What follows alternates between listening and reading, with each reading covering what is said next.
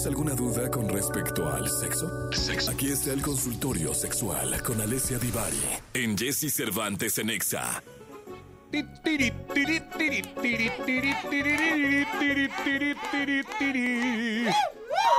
la bella Italia, señoras y señores, Firenze, Florencia, le abrió los brazos a la querida Alessia Divari. Alessia, ¿cómo estás? Buenos días. Muy bien, Jessy. ¿Tú cómo estás? Bien. Oye, ¿dónde andas ahorita en tu depa? ¿En, algún, en una gelatería o en el...? No, no, hoy, hoy súper día de mucho chamba, tengo mucho trabajo, entonces aquí en mi casa. Ah, qué rico, Divari. Un piso, señores, que da al domo. O sea, abre su Ay, ventana sí. y se ve el Bueno, domo. sí se ve. ¿Sí se Sí ve? se ve de mi balcón. a ¿De lo vera- lejos, claro. ¿A de, a de- a de ladito o de frente? Mi balcón se ve de lado. De ladito, sí, o sea, hay que asomarse un poquillo, ¿no? Ahí se ve, en el horizonte se ve la cúpula. Oye, pero fíjate nada más, o sea, es una de las mejores zonas de Italia. Pues sí, sí, no, no, no me puedo quejar, no me puedo quejar, la Yo lo sabía, yo lo sabía, Divarómetro. Oye, pues vamos rápido, si te parece, con eh, eh, el asunto este de las preguntas, que forman parte de... Dios. Oye, ah, este, esta está buena, es de Magali. ¿El sexo oral puede causar cáncer de garganta?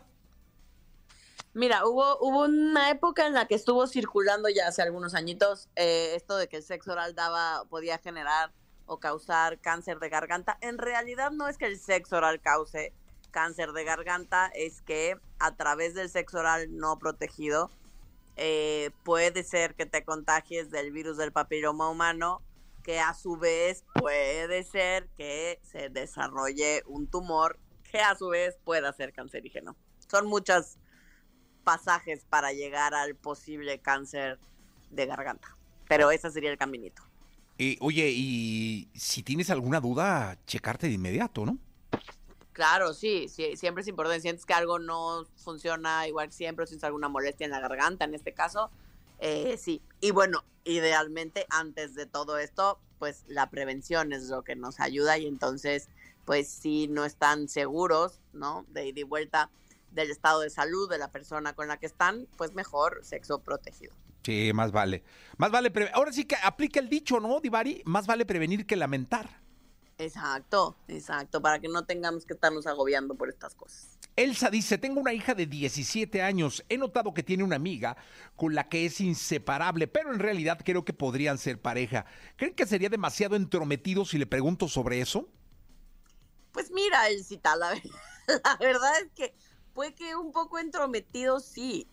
O sea, porque, mm, o sea, sí y no, porque depende de la relación que tengas con tu hija.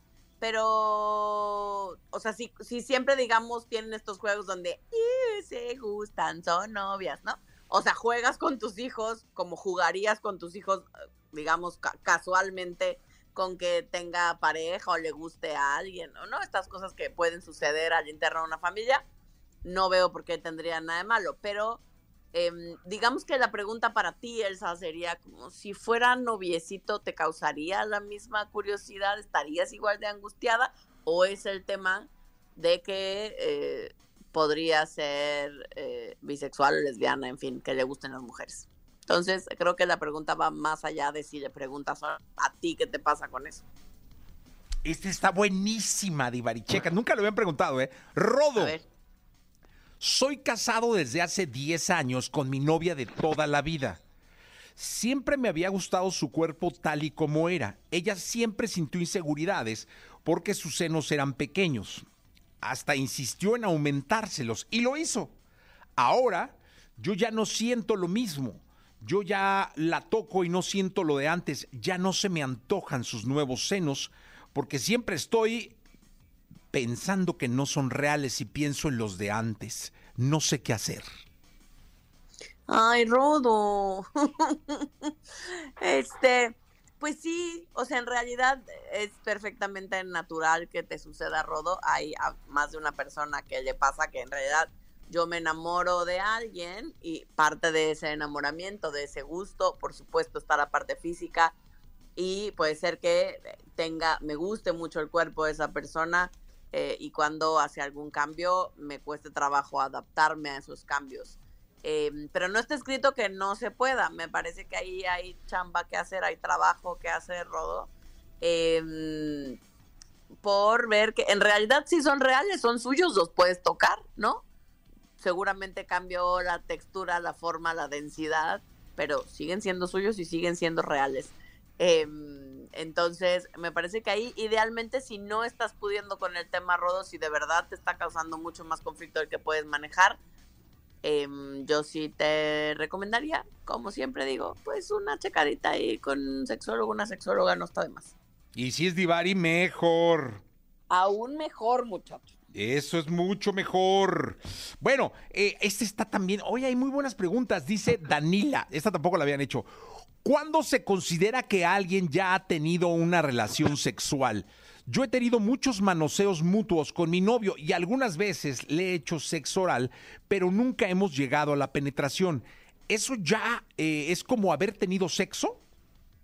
Pues mira, Daniela, aquí va a depender de quién le preguntes porque justo hay una discusión en el campo de la sexología acerca de a qué le estamos llamando un encuentro sexual. Porque eh, normalmente, o sea, comúnmente a lo que estamos acostumbrados la mayoría de nosotros a entender como relación sexual eh, es el tema de la penetración vaginal. Pero al ir cambiando la época, los tiempos, Em, lo cierto es que la gente empezó a jugar con las reglas, ¿no? Porque antes cuando decíamos un encuentro sexual, en realidad la gente no fajaba, no tenía encuentros, o sea, no practicaba sexo oral antes del matrimonio, o sea, se fue, digamos, fuimos jugando con las reglas sociales para pasárnosla bien y seguir cumpliendo con esta famosa virginidad, es decir, que no hubiese una penetración vaginal eh, y luego caímos en cuenta que en realidad, por ejemplo, chavitas de 16, 17 años han hecho de todo y más, menos penetración vaginal. Mm, entonces habrá que ver si, en realidad, técnicamente, sí ya hubo encuentros sexuales. Em, solo encuentros sexuales no penetrativos. Esa sería, digamos, la frase correcta en este caso, Daniela. Sí, si has tenido relaciones sexuales, solo relaciones sexuales no penetrativas. Oye, aquí hay una, esta está buena también, que dice que si eh, el asunto de, es que dice que fantasea, dice aquí, es que ya se me perdió, pero en, pocas palabras, lo que dice este chavo es que si la fantasía sexual se toma como cuerno. ¿La fantasía sexual se toma como cuerno? Ah. Si me preguntan a mí a nivel personal, y yo creo que no. Pero en realidad depende de cada persona. Hay, eso lo estableces si todo sale bien y hacen la chamba que hay que hacer, lo establecemos cuando conocemos a alguien, cuando entramos y establecemos una relación de pareja. Parte de las pláticas, ¿no? De las conversaciones importantes que habríamos de tener es para ti qué significa ser infiel. Justo para saber si a mí me funciona, no me funciona, estoy de acuerdo, no estoy de acuerdo y que no rompa yo una regla sin saber que la rompí al menos, ¿no? Entonces, no, técnicamente no es estrictamente una infidelidad, va a depender de los acuerdos que hayas hecho con tu pareja. Es Misael, y decía textual eso. Tener fantasías sexuales con una eh, persona que no es mi pareja cuenta con mi infidelidad, pues ya lo contestó la, sexóloga Divari. Eh, Yadiel eh, dice lo siguiente: eh, ¿Cómo se puede detectar una infección de transmisión sexual que es asintomática? Normalmente, como tu pregunta lo indica, si es asintomático, no la detectas a simple vista, eh, generalmente estas infecciones de transmisión sexual las detectamos en nuestros chequeos periódicos, ¿no? Eh, se recomienda que cuando tenemos una vida sexual activa vayamos al médico. Em, depende de si tenemos una vida sexual activa eh, con muchas parejas con las cuales quizás no hemos tenido un sexo protegido. Entonces, idealmente cada seis meses. Em, sino cada año para eh, ir checando justo todas estas infecciones de transmisión sexual que no se detectan así nada más, que a simple vista no te darías cuenta que está ocurriendo algo, sino que te tienen que hacer un examen eh, específico y en ahí te enteras. E, ese también es de Loreta. Chécate esto, está muy rara, ¿eh? Pero es real. Loreta dice, llevo un par de años con mi novio, no, no habíamos tenido sexo, eh, hasta hace poco, porque nuestra relación estaba basada más bien en una atracción intelectual. Ahora, el problema es que me cuesta mucho excitarme porque siento muy raro. No tengo un atractivo sexual real por él. Todo estaba ligado a su intelecto. Eh, y ahora cuando es solo sexo me cuesta mucho trabajo. ¿Cómo puedo mejorar esto? Pues que te lea un libro, ¿no? O algo, el vato. eh, Loreta, sí, ¿sabes qué? Hay, hay algo interesante cuando a veces nos sucede esto, no, no pasa en todos los casos, pero eh, algo, algo que sucede es que hay, hay tres funciones, digamos, en nuestro cerebro. Una tiene que ver con la atracción sexual, con la química sexual, ¿no? Se encienden áreas de nuestro cerebro cuando alguien nos atrae sexualmente. Es como nuestra parte, vamos a ponerlo así, un tanto más animal, más instintiva.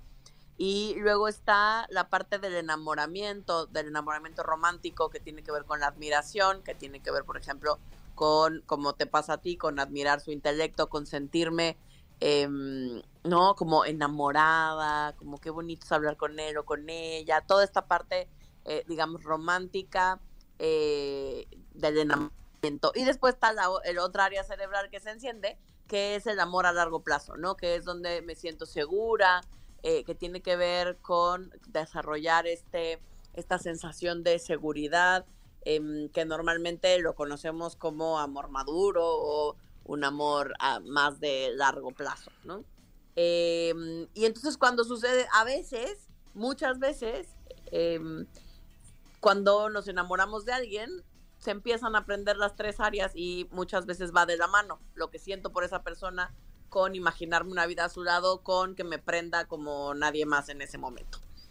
Pero a veces no, en muchos casos no forzosamente las tres áreas se encienden con la misma persona, ¿no? Puede ser que yo me sienta atraída románticamente a uno, pero eróticamente a otro, pero quiera formar una relación, una familia y me veo a largo plazo y me siento cuidada y contenida por alguien más.